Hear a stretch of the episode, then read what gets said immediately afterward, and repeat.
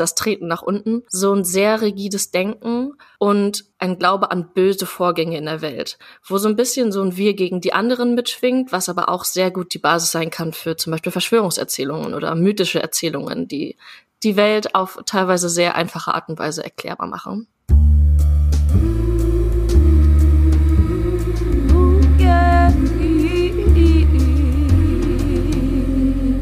Du hörst Geistreich, den gesellschaftsanalytischen Psychologie-Podcast. Herzlich willkommen im Geistreich, liebe Hörenden. Ich bin Leonie und ich sitze hier heute mit Tine zusammen. Hallo. Wir möchten heute über das Thema Autoritarismus sprechen. Deswegen als direkten Einstieg Tina, wie kommen wir zu dem Thema? Warum möchten wir heute darüber sprechen? Also in den Medien ist ja zum Beispiel immer wieder die Rede von autoritären Regimes. Jetzt aktuell hört man das zum Beispiel häufiger im Zusammenhang mit Russland. Und wir haben uns gefragt, was ist das überhaupt? Aber natürlich wollen wir das Ganze aus psychologischer Sicht betrachten. Der wichtigste Punkt, warum es autoritäre Regimes gibt, ist natürlich, es gibt Menschen, die Macht wollen und über andere autoritär herrschen wollen. Aber was wir uns heute auch so ein bisschen anschauen wollen, ist, es gibt ja auch UnterstützerInnen solcher Regimes, solcher Systeme und solcher Ideologien. Ja, wir fragen uns, wie kann es sein, dass sich solche Regime halten, dass Menschen Parteien unterstützen, die anderen Menschen Freiheiten nehmen wollen. Ja, was bringt manche Menschen dazu, sowas gut zu finden? Und wir fragen uns natürlich, weil wir ja auch ein psychologischer Podcast sind, können eben nur Regime, Parteien, Staaten autoritär sein? Oder gibt es auch Menschen, die autoritär sind? Also gibt es zum Beispiel Persönlichkeitseigenschaften, die autoritärer sind als andere? Oder sind es die Umstände, die Menschen autoritär denkend machen? Das sind so ein bisschen die Fragen, die wir uns heute stellen wollen. Auf jeden Fall große ja. Fragen, äh, die sich ähm, sehr komplexe Fragen, über die sich sehr, sehr viele kluge Menschen auch schon seit einigen Jahrzehnten Gedanken gemacht haben. Und das war auch so ein kleiner Aufhänger für uns, dieses Thema mal in Angriff zu nehmen, weil das so ein Konzept ist, was schon älter ist. Das wird gleich auch noch mal so ein kleines bisschen deutlich, weil wir so ein bisschen auch in die Geschichte einsteigen werden. Aber was trotzdem noch verwendet wird, um aktuelle Ereignisse zu erklären beispielsweise in der letzten Zeit während der Corona-Pandemie oder extremen politischen Tendenzen, die so in den letzten Jahren und Jahrzehnten irgendwie zutage kamen. Darauf werden wir später zu sprechen kommen. Nach dieser kleinen Einführung werde ich erstmal anfangen und einen Blick darauf werfen, was ist überhaupt Autoritarismus? Also was ist dieser Begriff? So ganz intuitiv kennen den vielleicht einige Menschen schon oder verstehen die Bedeutung davon, weil wie das Wort schon sagt, Autoritarismus, es geht irgendwie um Autoritäten. Und der Begriff kommt aber in verschiedenen Disziplinen ein bisschen unterschiedlich teilweise vor. Also wenn wir in die Politikwissenschaften schauen, dann spricht man da vor allem über autoritäre politische Systeme. Also wie eben das Wort schon sagt, was sich an Autoritäten orientiert, wo Prinzipien von Befehl und Gehorsam zentral sind und Systeme, die sich tendenziell gegen freiheitliche politische, ökonomische und soziale Ordnungen der Gesellschaft richten oder so organisiert sind. Das heißt, man verbindet mit autoritären Regimen auch in der Regel Diktaturen oder diktatorische Herrschaftsformen. Im Autoritarismus geht es ganz stark um Führungspersönlichkeiten, eben dieses sich unterwerfen unter eine Autorität womit wir auch bei der psychologischen Komponente wären oder dem Begriff, wie er auch in der Sozialpsychologie viel verwendet wird, der viel darauf abstellt, dass Menschen sich offensichtlich, wie man in der Geschichte ja auch irgendwie viel beobachten konnte und kann, sich Autoritäten unterordnen, das mehr oder weniger auch freiwillig tun und in dem Prozess oft ihnen hierarchisch untergestellte Menschen oder Menschengruppen unterdrücken. Und historisch wurde das vor allem erforscht dann als rechter Autoritarismus, was ja irgendwo naheliegt, weil man das zum Beispiel ja zumindest in Deutschland ziemlich intuitiv mit der Nazi-Diktatur oder faschistischen Zeiten in Deutschland verbindet. Und dieser rechte Autoritarismus zeichnet sich dann eben stark aus durch diesen Gehorsam gegenüber etablierten Autoritäten, zum Beispiel einer Führungspersönlichkeit oder einer Partei, dann dem Festhalten an so konservativen Werten und Normen und vor allem auch der Zustimmung zu so bestrafender sozialer Kontrolle, also wirklich Mechanismen, die sogenannte AbweichlerInnen der Gesellschaft äh, sanktionieren können. Okay, ich fasse noch mal so ein bisschen zusammen. Grundsätzlich ist Autoritarismus psychologisch gesehen oder auch soziologisch gesehen dieser Effekt, dieses nach oben, ich glaube, das heißt so ein Sprichwort, ne, nach oben buckeln, mhm. nach unten treten. Das ist jetzt vielleicht so ein bisschen harte Sprache und Es hat ja aber auch Gründe, warum vor allem dieser rechte Autoritarismus beforscht genau. wird. Das, das heißt, ich möchte jetzt so ein bisschen auf die historische Entwicklung eingehen, denn die Autoritarismusforschung entstand ganz klar in den 30er Jahren mit Aufkommen des Faschismus, also in den 1930er Jahren und wurde dann halt auch immer wichtiger nach Ende des Nationalsozialismus, beziehungsweise auch vorher schon bei ForscherInnen, die während der NS-Zeit aus Deutschland ins Exil geflohen sind. So hat sich die Forschung entwickelt und das heißt, diese historische Entwicklung beeinflusst ja auch heute noch ganz schön stark die Autoritarismusforschung. Aber wie gesagt, die ersten Ansätze gab es schon in den 30er Jahren. Und diese ersten Ansätze sind aus so drei Forschungstraditionen entstanden, die ich euch jetzt mal so ein bisschen erzählen möchte. Es wird eine Weile ein bisschen theoretisch. Ich gebe mir Mühe, es gut zu erklären. Genau, also die drei wichtigsten theoretischen Einflüsse sind einerseits die Kapitalismuskritik von Marx, die Massenpsychologie-Theorie von Le Bon und Freuds psychoanalytische Theorie. Um erstmal mit Marx zu starten, der hatte natürlich eine wirtschaftliche Sichtweise auf Autoritarismus. Wer, wer hätte es gedacht? Also seine Analyse war, dass durch ungleich verteilten Reichtum die Menschen, die Güter besitzen, also zum Beispiel Fabriken besitzen, die haben nicht nur wirtschaftliche Macht über die ArbeiterInnen oder ärmere Menschen, sondern diese Macht üben sie auch aus durch Einstellungen und Ideologien. Also dass sie quasi durch ihre Macht auch die Einstellungen und Ideologien der weniger Mächtigen bestimmen können. Genau, das ist diese eine Grundlage der Autoritarismusforschung. Dann gab es diese Idee der Massenpsychologie von Le Bon. Also der hat das erste Mal beschrieben, was passiert, wenn in großen Gruppen ein Gemeinschaftsgefühl erzeugt wird. Also wenn zum Beispiel ein charismatischer Führer Massen in einen hypnoseartigen Zustand versetzt, so hat er das genannt. Und das ist, werden wir uns auf jeden Fall auch noch nachher ein bisschen anschauen. Und dann gab es natürlich Freud, der eben die ersten psychologischen Ansätze da reingebracht hat und der hat versucht zu beschreiben, welche inneren Bedürfnisse von Menschen durch Autoritarismus befriedigt werden. Und wir werden uns heute eben vor allem die psychologischen Theorien anschauen, das heißt, Marx so ein kleines bisschen ausklammern, auch wenn wir eigentlich natürlich finden, dass die wirtschaftliche Dimension in psychologischen Debatten total wichtig und mitzudenken ist, weil man die eben nicht einfach ausklammern kann. Dafür sind wir ja hier. Genau, um auch noch mal so ein bisschen auf die psychologische, sozialpsychologische Schiene zu kommen. Wie Tine gerade schon gesagt hatte, entstanden so in den 1930er Jahren die ersten Ansätze und so das richtig erste große wichtige Buch, was dann tatsächlich auch im Exil veröffentlicht wurde, hieß Die autoritäre Persönlichkeit durch eine Forscherinnengruppe um Theodor W. Adorno. Und der Begriff war dann stark an einem sogenannten autoritären Charakter angelehnt oder orientiert. Das bedeutet, dass der Begriff also eine Persönlichkeitsstruktur bezeichnen sollte von Individuen oder eine Charaktereigenschaft bezeichnen sollte, dass Individuen eher feste Hierarchien und so pauschalen Gehorsam befürworten. Und die Gruppe um Adorno entwickelte dann die sogenannte Faschismus-Skala, die F-Skala, die faschistische Tendenzen in Personen erfassen sollte. Und die war tatsächlich auch dann lange Zeit Grundlage für sehr viel Psychologie psychologische Forschung in dem Bereich. Der psychologische Fokus wird so ein bisschen durch Bedürfnisse und unbewusste Anteile ausgedrückt in dieser Skala.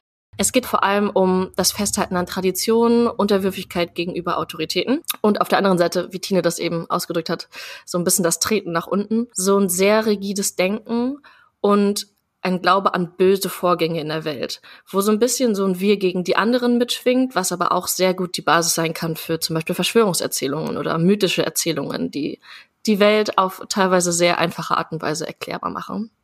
Tina hatte das ja gerade schon angesprochen, also aufgrund der historischen Entwicklung vor allem in Deutschland und auch, dass die Forschungsgruppe um Adorno emigrieren musste, wurde der Autoritarismus vor allem als rechter Autoritarismus untersucht.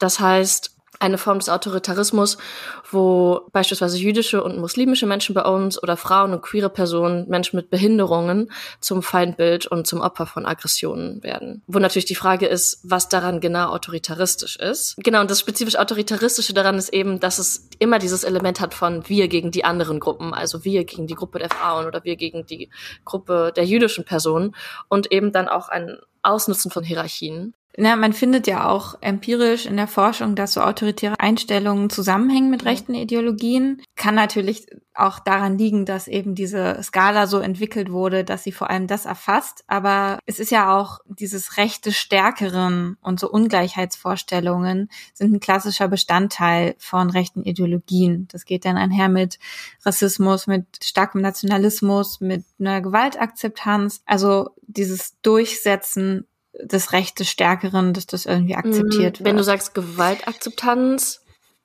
gibt es dann auch sowas wie einen linken Autoritarismus? Tja, das ist sehr umstritten.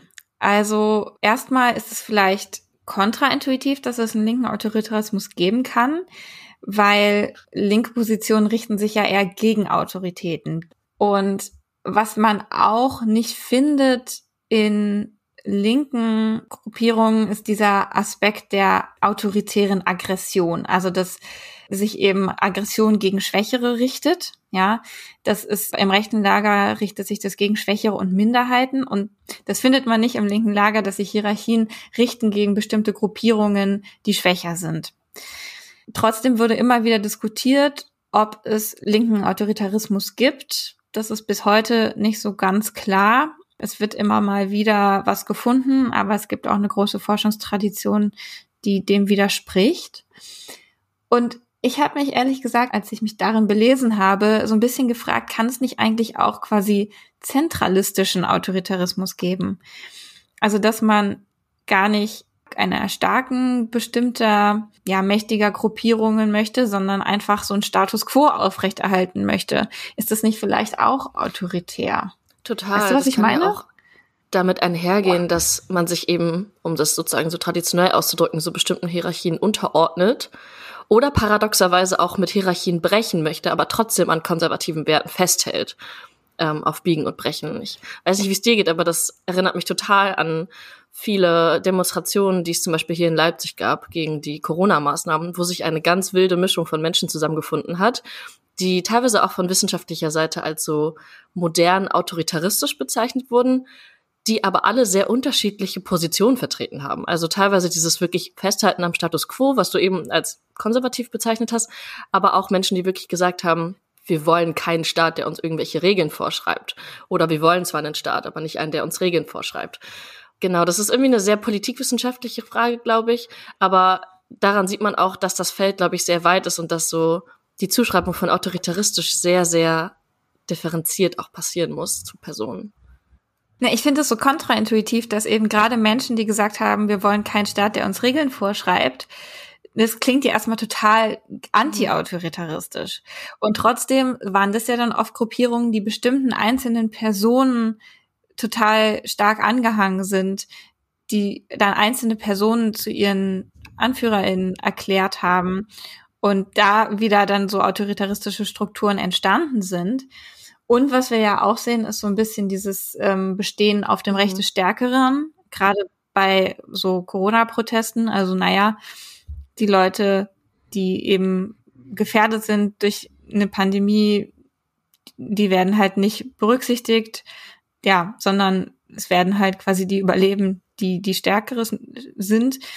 Und das ist ja auch wieder obwohl es eigentlich sich gegen mhm. Regeln wandte, dann wieder so autoritär. Mhm. Und das ist irgendwie total verrückt, wie das so verschwungen ist miteinander, finde ich. Auch wenn du von Regeln sprichst, das bringt ja auch so ein bisschen diesen Aspekt der autoritären Aggression auch zum Ausdruck, was auch Bestandteil dieser F-Skala war, dass eben Menschen so ein bisschen Ausschau danach halten, nach Personen, die so konventionelle Werte vielleicht brechen und dann auch nach einer Form suchen, diese zu bestrafen. Das fand ich, kam auch sehr stark so zum, zum Ausdruck, so wie empfindlich Menschen darauf reagieren, wenn so konventionelle Überzeugungen angegriffen werden, wozu unter anderem so ein Freiheitsverständnis auch zählt von, ich lasse mir nicht vorschreiben, wann ich eine Maske zu tragen habe oder mhm. wie ich mich wann wie zu verhalten habe. Aber eben genau der Aspekt, dass das in so eine Aggression dann umgeschlagen ist, ist, glaube ich, das, was es auch dann so wichtig und spannend macht. Und die Frage aufstellt so, was ist es, was dann das, dieses Bedürfnis befriedigt? Ich glaube, so über die Corona-Demonstration könnten wir jetzt auch eine ganze Folge ja. uns unterhalten, was ist psychologisch, also das ist ja wirklich total interessant. Aber wir haben ja über diese Entwicklung gesprochen, wie das in der Forschung eben auf dem Aufkommen des Faschismus basierte. Und du hast dich ein bisschen damit auseinandergesetzt, Leonie, wie es denn, also wie die neueren Entwicklungen in der Autoritarismusforschung sind, oder? Ich hatte ja eben schon mal ganz kurz angesprochen, dass die ursprünglichen Forschungsarbeiten sehr stark auf diese Idee zurückgingen von einem autoritären Charakter. Ne? Also so ganz stark runtergebrochen. Inwiefern haben viele Menschen in einer Gesellschaft beispielsweise diesen autoritären Charakter, was das dann bestärkt, dass es zu sowas wie einem faschistischen Regime kommt. Und das hat sich in der Zwischenzeit so ein kleines bisschen verändert, weil nicht mehr so stark davon ausgegangen wird oder so stark vertreten wird, dass so diese Charaktereigenschaften so fest in einer Person verankert sind. So ein bisschen wie so, du wirst mit einem mhm. bestimmten IQ geboren und deswegen wirst du auch mit einer bestimmten autoritären Charakterstruktur geboren.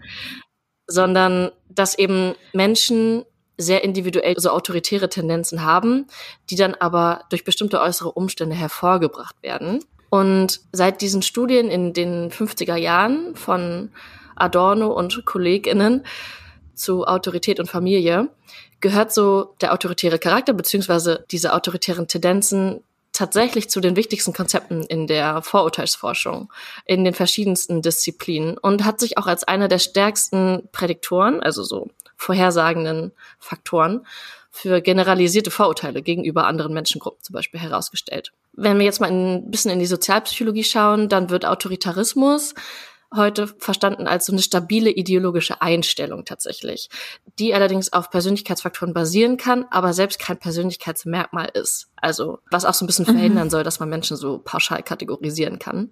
Im Lauf des letzten Jahrhunderts wurden ziemlich viele auch sehr bekannte sozialpsychologische Studien und Experimente durchgeführt, die sich zum Teil sehr stark auf diese autoritären Tendenzen berufen haben oder die Ergebnisse damit erklärt haben. Viele von euch werden bestimmt die Stanford Prison Experimente oder die Gehorsamstudien von Milgram kennen, wo es viel darum ging, wie können Menschen zum Beispiel auch unter Gruppendruck dazu gebracht werden, sich Autoritäten unterzuordnen, tendenziell stärker unterzuordnen und in dem Zuge auch Aggression gegenüber anderen Menschen auszuüben. Kleine Ergänzung unsererseits allerdings als kritische Sozialpsychologin an der Stelle wäre, dass diese sehr, sehr bekannten psychologischen Experimente und Studien, wie zum Beispiel das Stanford Prison Experiment, auch nicht undiskutiert bleiben sollten und blieben. Also die Ergebnisse sind sehr stark umstritten, auch in der Forschung. Ja, und auch die Bedingungen, unter denen das Experiment durchgeführt wurde, sind wirklich fernab von moralisch okay.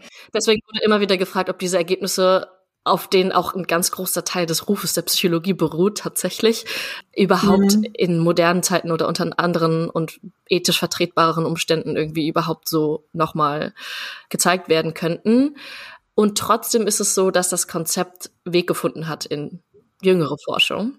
Ja. Eben, wie wir schon angesprochen haben, im Zuge der Corona-Pandemie, äh, entsprechenden Gegendemonstrationen, gegen Maßnahmen, der Verbreitung von Verschwörungserzählungen. Und es gibt wahnsinnig viel Forschung dazu, aber das, was wir uns angeschaut haben, hat so ein bisschen gezeigt, dass viele Forschende auch weiterhin so die Annahme stützen, dass Phänomene eben wie Verschwörungserzählungen oder auch Aberglauben so eine psychische Stützfunktion einnehmen können, quasi für das psychische Ich, da sie tendenziell so ein Bedürfnis nach Kontrolle bedienen können und ich zitiere, die Angst in einer als chaotisch und unvorhersehbar empfundenen Welt reduzieren können. Für die Personen, die sich so ein bisschen wissenschaftshistorisch dafür interessieren, ist, glaube ich, auch noch spannend, dass eben die ursprünglichen Studien und auch Theorien sehr, sehr stark psychoanalytisch, also vor allem auch sehr stark mit den Begriffen von Freud damals geprägt waren, aber über die Jahre und Jahrzehnte ganz stark verändert wurden, vor allem mit Impulsen aus der Soziologie und Politikwissenschaft, die viel mehr sich darauf bezieht, was sind wirklich die äußeren Faktoren, die dann diese autoritären Tendenzen hervorrufen. Und auch in der Psychologie gibt es teilweise sehr unterschiedliche Ansätze, um zu erklären, welche Bedürfnisse zum Beispiel damit befriedigt werden oder woher das kommt. Um das aufzugreifen, haben wir uns gefragt, so, welche Bedürfnisse werden in so autoritären Tendenzen befriedigt? Hat es vielleicht auch gute Seiten, Tina?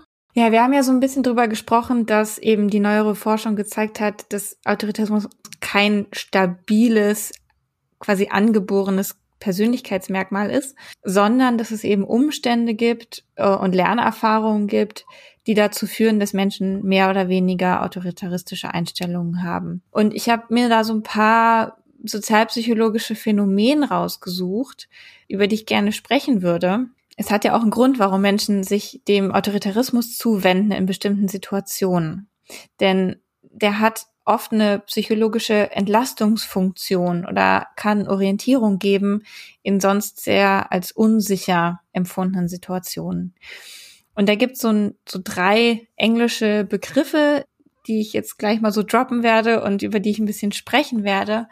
Das erste ist der sogenannte Need for Cognitive Closure. Heißt also das Bedürfnis für gedankliches Abschließen. Ja, das ist eine Tendenz, die Menschen oft haben, quasi Fragen und Probleme abschließen und zur Seite legen zu können.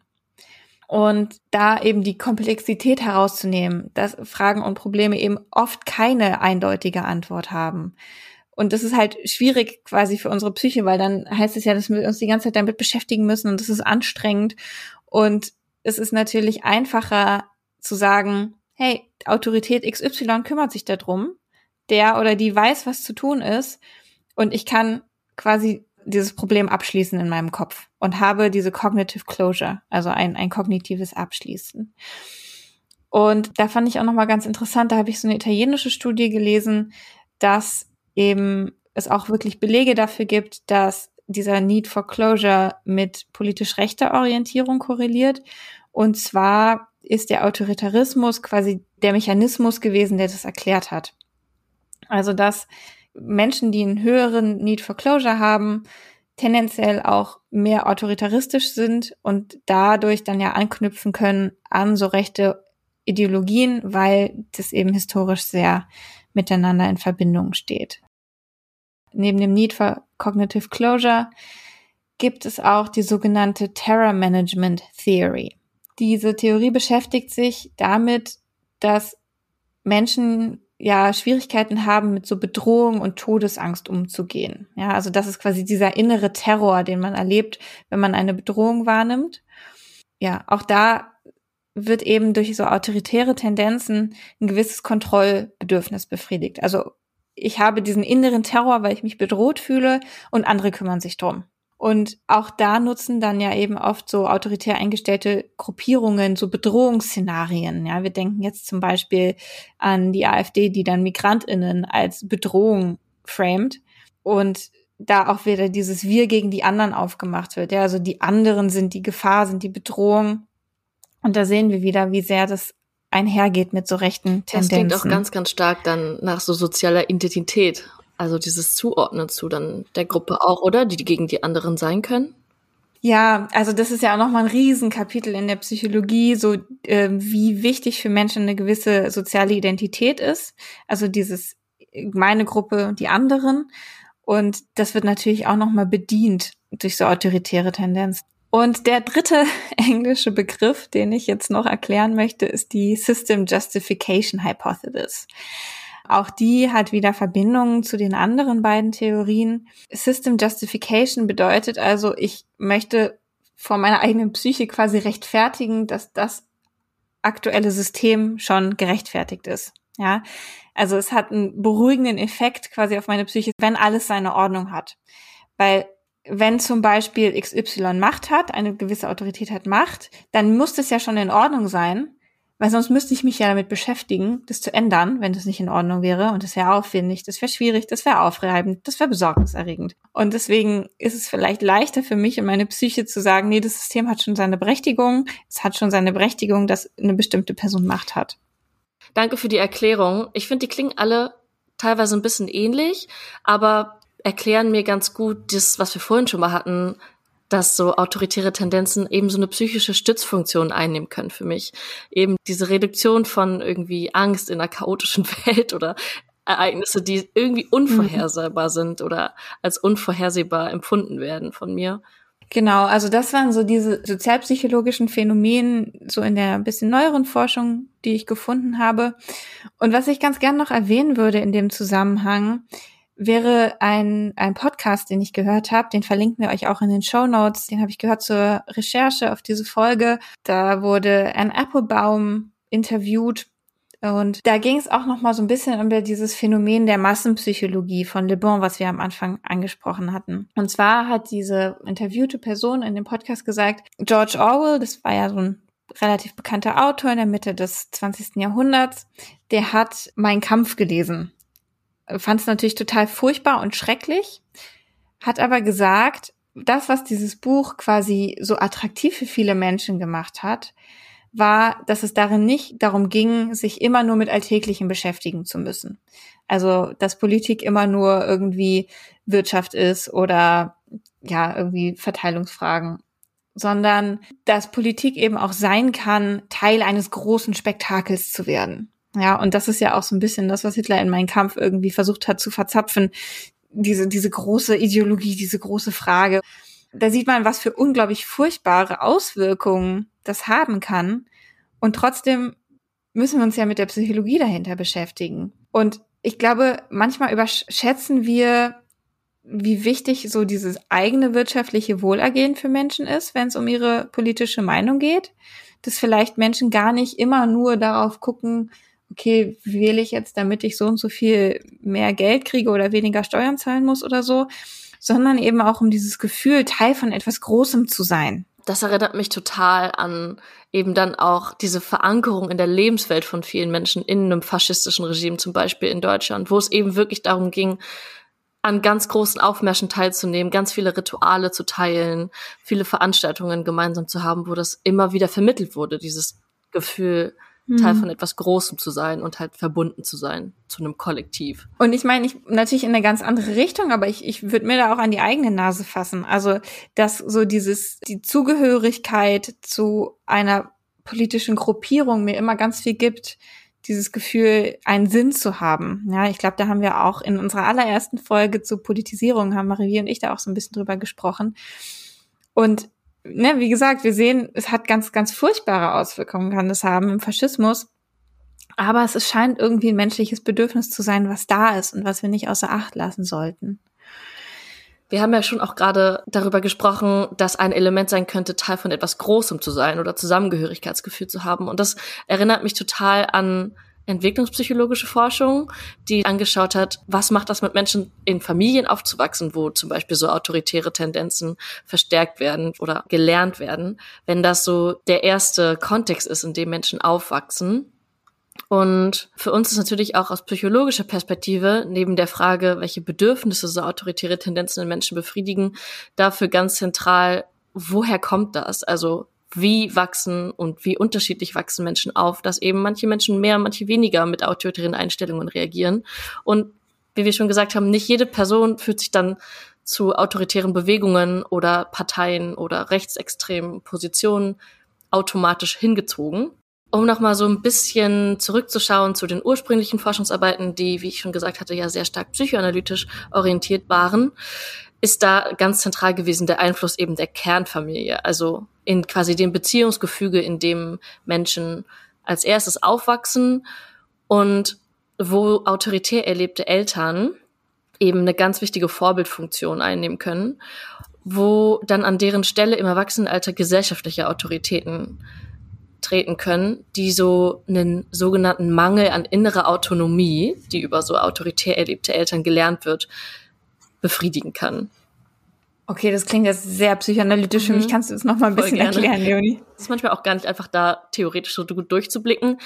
Aber wie ich es verstanden habe, ist es die Idee, dass das Aufwachsen mit autoritären Eltern eine bestimmte Form der Aggression ausbildet, die nicht ausgelebt werden kann, eben wegen Bestrafung, die droht. Was dann dazu führt, dass wenn Personen später im Erwachsenenalter quasi sich an gesellschaftlichen Autoritäten orientieren, diese Aggression dann eben tendenziell gut gegen Schwächere ausgelebt werden kann. Also das heißt quasi, wenn ich als Kind gewohnt war, autoritäre Eltern zu haben, dann orientiere ich mich, oder nicht, natürlich nicht unbedingt, aber dann, dann besteht die Tendenz, dass Menschen sich im Erwachsenenalter dann an gesellschaftlichen Autoritäten orientieren, um quasi diese Elternfunktion irgendwie fortzuführen. Mhm, aber auch, dass bestimmte Modi von zum Beispiel Bestrafung eben sehr gut weitergeführt werden können. Ah, ja. Und dass eben mhm. so ein bestimmter Ausdruck gegen Schwächere, dass eben dieses Element der Bestrafung einfach sehr gut weitergeführt werden kann. Unter anderem in dieser krassen Positionierung gegenüber Schwächeren und dem Ausschluss von Schwächeren und Positionen, die eben der eigenen konservativen Vorstellung irgendwie widersprechen. Ich glaube, ich habe in dem Zusammenhang auch noch so ein bisschen gelesen, diese Idee, dass Leute, die aufgewachsen sind unter Bedingungen, wo sie eben sehr unterdrückt waren, dann gewisse Aggressionen entwickeln und die müssen irgendwo raus. Und die ist aber natürlich gefährlich, die gegen den Unterdrücker mhm. zu wenden, weil der kann, kann bestrafen und deswegen werden die dann gegen Schwächere gewendet, diese mhm. aggressiven mhm. Tendenzen. Es ist wirklich sehr psychoanalytisch und ich weiß ehrlich gesagt nicht, wie da so die Forschung aktuell ist in dem Stand, aber irgendwie finde ich es auch plausibel, diese Erklärung. Ja, so für mich. Auf jeden Fall, wenn man sich auch vor Augen führt, dass es eben strukturell einfacher ist, wenn man einer sogenannten Mehrheitsgruppe angehört, einer dominanteren Gruppe, mhm. Aggression gegenüber Minderheitengruppen auszuüben. Ich meine, das erleben wir zur Genüge auch im 21. Jahrhundert. Und du hast schon auch einen Punkt, mhm. die psychoanalytische Forschung und Orientierung wurde tendenziell so ein kleines bisschen auch in der Forschung, ich würde nicht sagen verdrängt, aber sie hat weniger an Einfluss. Genau, und stattdessen gibt es eben in der Forschung einen großen Fokus auf sogenannte lerntheoretische Ansätze. Das ist jetzt für diejenigen von euch, die vielleicht Psychologie studieren, schon bekannt, für andere vielleicht weniger. Aber die Idee ist, dass sich in neueren Forschungsansätzen angeschaut wird, welche Vorbildfunktionen andere Menschen darauf auswirken, welche Neigungen jemand entwickelt. Und da wäre jetzt zum Beispiel beim Autoritarismus so ein bisschen die Idee, Kinder beobachten zum Beispiel das Verhalten von ihren Eltern und von ihrer weiteren Umwelt. Zum Beispiel beobachten sie immer wieder, die Eltern gehorchen ihrem Chef, ihrer Chefin und ordnen sich unter. Und auch da erlernen dann die Kinder eben dieses Muster, dass das normal ist, das zu tun das ist ja quasi dieses Modelllernen. Und das könnte ja auch heißen, dass zum Beispiel so diese Terror Management und Need for Cognitive Closure und diese System Justification Hypothesis, die ich vorhin vorgestellt habe, auch dass die in gewisser Weise an einem Vorbild erlernt worden mhm. sein können. Ja, also wenn ich immer wieder sehe, das sind Mechanismen, die zum Beispiel meine Eltern oder sonst meine nähere Umwelt dafür anwenden, um mit innerer Unsicherheit umzugehen, dann erlerne ich vielleicht mhm. das Gleiche. Das heißt, nach dieser Lesart sind autoritäre Tendenzen vor allem so ein Ergebnis von Lernprozessen. Und ich glaube, diese wichtigen Bezugspersonen können natürlich die Eltern sein, aber eben auch sehr viele andere Personen. Also als konkretes Beispiel, mhm. meine Eltern sind zum Beispiel tendenziell anti-autoritär, aber ich bin in den Kindergarten gegangen mit Erziehungspersonen, die einen eher autoritativen oder teilweise autoritären Erziehungsstil praktiziert haben, die dann in dem Fall eben meine engen Bezugspersonen waren, die mir das vorgelebt haben und die auch natürlich mhm. das Verhalten, was ich in dem Kontext lerne, verstärken. Und super spannend finde ich hier eben die Idee von so einer autoritären Reaktion, die so langsam entsteht und die dann tendenziell im Lauf des Lebens immer dann einsetzt, wenn Menschen eben in so verunsichernde Situationen kommen oder es auch gerade besonders nahe liegt oder besonders attraktiv gemacht wird, sich halt an so Hierarchien oder Instanzen, Institutionen, Autoritäten zu orientieren, die eben dann diese vermeintlichen Dinge bieten wie Schutz und Sicherheit. Ja, und ich muss auch sagen, ich finde, diese psychoanalytischen und diese neueren lerntheoretischen Ansätze widersprechen mhm. sich auch gar nicht. Ja, es kann auch durchaus beides irgendwie nebeneinander der Fall sein. Und ich finde es einfach super spannend, wirklich zu überlegen, wie entsteht sowas, weil das ja auch ein Ansatz sein kann dafür, wie verändern wir unsere Gesellschaft in einer Art und Weise, dass eben diese psychologischen Schutzfunktionen weniger notwendig sind. Aber das werden wir uns zum Ende nochmal anschauen.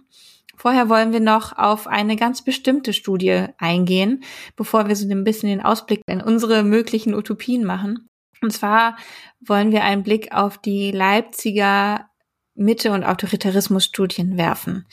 Diese Studien kennen die allermeisten Leute im sozialwissenschaftlichen Bereich, weil sie so zu den ganz großen bevölkerungsrepräsentativen Umfragen gehören, die sich wirklich Autoritarismus in der deutschen Gesellschaft in dem Falle anschauen. Und zwar seit 2002 alle zwei Jahre. Und die gucken sich an, inwiefern rechtsextreme und eben autoritäre Tendenzen und Einstellungen in Deutschland sich entwickeln. Wichtig ist, dass das wirklich mit so einem Anspruch passiert, dass es bevölkerungsrepräsentativ ist. Das bedeutet, dass versucht wird, dass möglichst alle Bevölkerungsgruppen prozentual abgebildet werden oder so häufig erhoben werden, wie sie auch von der Tendenz her in Deutschland leben. Und bis 2018 hießen diese Studien Mitte-Studien, um zu zeigen, dass eben diese rechtsextremen Einstellungen irgendwie schon längst in der sogenannten Mitte der Gesellschaft angekommen sind, weil einige von euch kennt vielleicht so ein bisschen dieses erklärende Narrativ, dass es so diese äußeren Ränder der Gesellschaft gibt, die so ein bisschen ins Extreme oder Extremistische umschlagen können. Wenn wir mal so ein relativ einfaches Erklärungsmuster bedienen wollen, auf der rechten wie auf der linken Seite, aber dass immer so ein bisschen davon ausgegangen wurde, dass die Mitte quasi da so ein Puffer bildet und dass dort so extremistische Einstellungen eigentlich nicht so stark vertreten sind. Aber die Forscher in dieser, dieser Studien haben eben diese Annahme ganz stark in Frage gestellt und die Studien dann auch bewusst in Autoritarismusstudien umbenannt, weil nicht mehr davon ausgegangen werden kann, dass eben diese sozusagen Gefahr von den Rändern der Gesellschaft ausgeht, sondern dass bestimmte Einstellungen einfach sehr stark verwurzelt sind in allen Teilen der Gesellschaft. Und um quasi nur mal ein Beispiel zu nennen, was herausgefunden wurde und wird mit diesen Studien, ist, wie stark befürworten die befragten Personen etwa eine rechtsautoritäre Diktatur, was vielen von euch vielleicht als total fern abliegend der Realität vorkommen würde. Aber das war zum Beispiel eine der Aussagen, die am, die am meisten Zustimmung erhalten hat in der gesamten Studie. Ganze 17 Prozent befürworteten zum Beispiel die Aussage, ich wünsche mir eine einzige starke Partei, die die Volksgemeinschaft insgesamt verkörpert. Wobei es eine etwas stärkere Zustimmung in ostdeutschen Bundesländern als in ehemals westdeutschen Bundesländern gab. Sowas wie ein Führer oder eine Führungsperson wünschten sich 14,4 Prozent in Ostdeutschland und 7,1 Prozent in Westdeutschland. Was bedeutet, dass etwa jede zwölfte deutsche Person sich eine starke Führungspersönlichkeit wünschte. Das Krass. ist schon, ja, total. Gerade wenn man sich auch irgendwie das Wording anschaut, wie das formuliert ist, was ja irgendwie total überkommen und ja, irgendwie teilweise auch einfach absurd anmutet, trotzdem so viel Zustimmung erfahren hat. Genau, die aktuellen Studien fokussieren sich ganz stark auf so wieder aufflammende extreme Tendenzen wie so Antisemitismus, Antifeminismus und eben die Verschwörungsmentalitäten, die wir schon angesprochen haben. Und zwar nicht unbedingt, weil sie jetzt zugenommen haben sozusagen im Vergleich zu den letzten Jahrzehnten noch viel mehr, sondern weil sie sich irgendwie anders ausdrücken. Und was vielleicht wichtig ist, dass diese spezifischen Studien nach wie vor stark psychoanalytisch orientiert sind. Das heißt, sie nehmen so ein bisschen diese psychoanalytische Position ein von das, was da zum Ausdruck kommt, ist auch ein bisschen eine Wiederkehr des Verdrängten. Also das, was jetzt zum Beispiel in Form von Rassismus, Antisemitismus, Antifeminismus und manchmal wirklich richtig recht extremen Tendenzen zutage kommt, ist eben so eine Folge von verdrängten Inhalten aus dem Bewusstsein was sehr psychoanalytisch klingt, aber was eben entwicklungspsychologisch, wie wir gerade schon gesagt haben, so ein bisschen genau das verkörpert von das, was so ausgeschlossen werden muss an aggressiven Tendenzen, wird dann eben gefunden in so einer, in der Suche nach so einer Figur, die Stärke präsentiert oder nach einer Gruppe, die, der man angehören kann, die sich klar gegen andere Gruppen positioniert. Danke, Leonie, für die Zusammenfassung der Leipziger Autoritarismusstudien. Wir werden auf jeden Fall für Interessierte das auch nochmal in den Shownotes verlinken, weil ich schon gemerkt habe, das sind ganz schön heftige Ergebnisse, mit denen ich auch echt ja, nicht so absolut. gerechnet hätte. Ja, so und jetzt wollen so im letzten Abschnitt dieser Podcast-Folge so ein bisschen schauen, wie kann es weitergehen? Also all diese Ergebnisse, die wir präsentiert haben, sind ja teilweise wirklich sehr besorgniserregend und deswegen wollen wir uns natürlich angucken, wie können wir dem psychologisch entgegenwirken oder wie kann dem psychologisch entgegengewirkt werden? Welche gesellschaftlichen Mechanismen könnten zum Beispiel dafür sorgen, dass Menschen weniger autoritäre Reaktionen zeigen und weniger Bedürfnis nach Autoritätshörigkeit haben. Genau, also an der Stelle vielleicht nochmal für uns auch der Reminder, dass natürlich das Thema relativ alt ist und aus, wie man sagen möchte, krasseren Zeiten eines faschistischen Deutschlands beispielsweise kommen, aber dass eben Studien wie die Leipziger Autoritarismusstudien ja ganz gut zeigen, dass eben dieses Phänomen oder diese autoritären Tendenzen nach wie vor sehr relevant sind und eben einfach in veränderten Formen auftreten können weswegen eben verschiedenste, zum Beispiel psychologische Ansätze, aber auch sowas wie demokratische und politische Bildung super relevant bleiben müssen. Wobei wir hier total gerne auch nochmal stark machen würden, dass es auch sehr viel Forschung dazu gibt, die versucht nachzuweisen, dass autoritäre Tendenzen sehr stark mit einem Bildungsgrad zusammenhängen. Konkret gesagt, dass je höher der Bildungsstand ist, desto niedriger auch generell die autoritären Tendenzen. Wir aber gerne auch argumentieren würden, dass man da aufpassen muss, das nicht klassistisch werden zu lassen, so dass eben nicht nur alles auf einen niedrigeren Bildungsstand geschoben werden kann, sondern dass es auch irgendwie eine größere gesellschaftliche Aufgabe ist, sich diesen Tendenzen zu widmen oder diesen vorzubeugen. Ja, auf jeden Fall.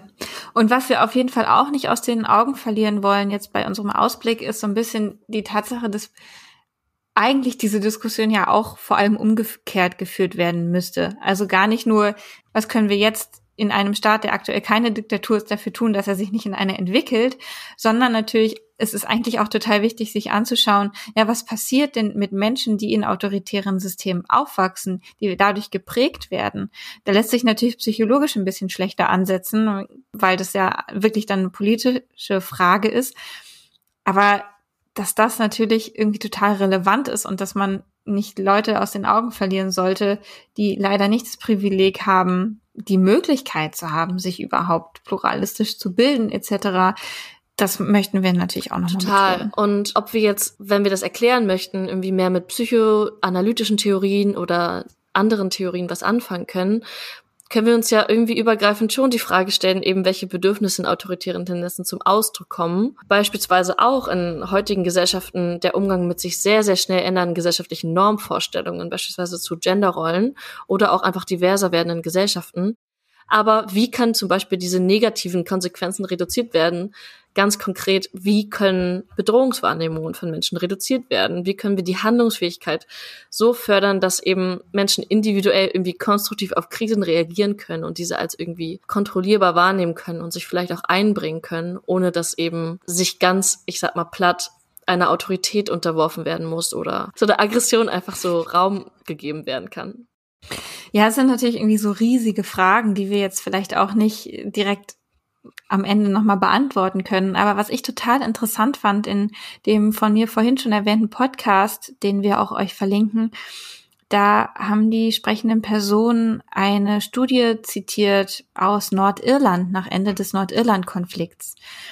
Und da hat man festgestellt, dass das, was geholfen hat, gegen den Konflikt, gegen dieses Wir gegen die anderen, wir sind besser, die anderen sind schlechter, war andere Fragen aufzuwerfen, die eben nicht so ideologisch unterlaufen waren. Also solche Fragen wie, wo wird die Brücke hingebaut? Wo wird das Stadtteilzentrum hingebaut? Ja, das sind Fragen, über die haben Leute unterschiedliche Meinungen, aber die haben sich, haben nichts damit zu tun, sich gegenseitig Gewalt anzutun. Und das kann ja auch das Gefühl vermitteln, ich bin durchaus Teil von etwas Großem. Ja, also ich kann mitentscheiden, wie hier diese Community gestaltet wird. Und trotzdem braucht es dafür nicht eine Anführerin, die irgendwie eine Ideologie vor sich herträgt, sondern ich, ich gestalte mit, ich habe nicht nur mein kleines Leben und gestalte ganz im Konkreten mit. Und das fand ich total schön irgendwie als als Devise mhm. aus dem Ganzen. Wie ihr wahrscheinlich vermutet, klingt das sehr nach unseren Lieblingsthemen, nämlich vor allem der Möglichkeit für Menschen teilzuhaben in den Gesellschaften, in denen sie leben oder in den kleinen Gemeinschaften, in denen sie leben, sei es irgendwie nur die Nachbarschaft oder eben die Stadt. Und ja, dadurch auch dazu beizutragen, dass man sich eben in einem Umfeld befindet, was sich kontrollierbar, händelbarer für einen anfühlt, was eben dieses Gefühl von Sicherheit vermittelt.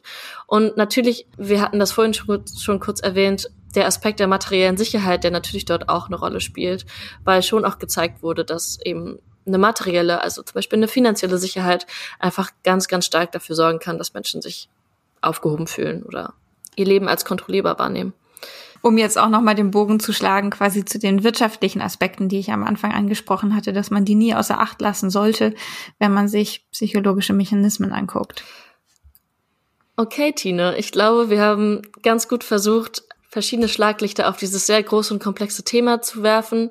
Es hat mir sehr viel Spaß gemacht, mir darüber Gedanken zu machen. Ich weiß aber auch, dass das Thema sehr, sehr groß ist und für alle Interessierten äh, hoffen wir, dass das vielleicht ein kleiner Einstieg sein konnte in das Thema und dass ihr in den Studien und weiterführenden Informationen, die wir euch verlinken werden, vielleicht noch ein bisschen weitere Anregungen finden könnt. Wie immer, wenn ihr Lust habt, uns Feedback dazu lassen oder uns zu unterstützen, weil wir das als Herzensprojekt machen mit dem Podcast, könnt ihr uns auf Instagram und Steady folgen oder uns ein Abonnement dalassen und gerne euren Freundinnen und Familienmitgliedern von unserem Podcast erzählen. Ja, ganz genau. Mir hat es auch super viel Spaß gemacht heute mit dir, Leonie. Und ich freue mich auf unsere nächste Begegnung zusammen im Geistreich.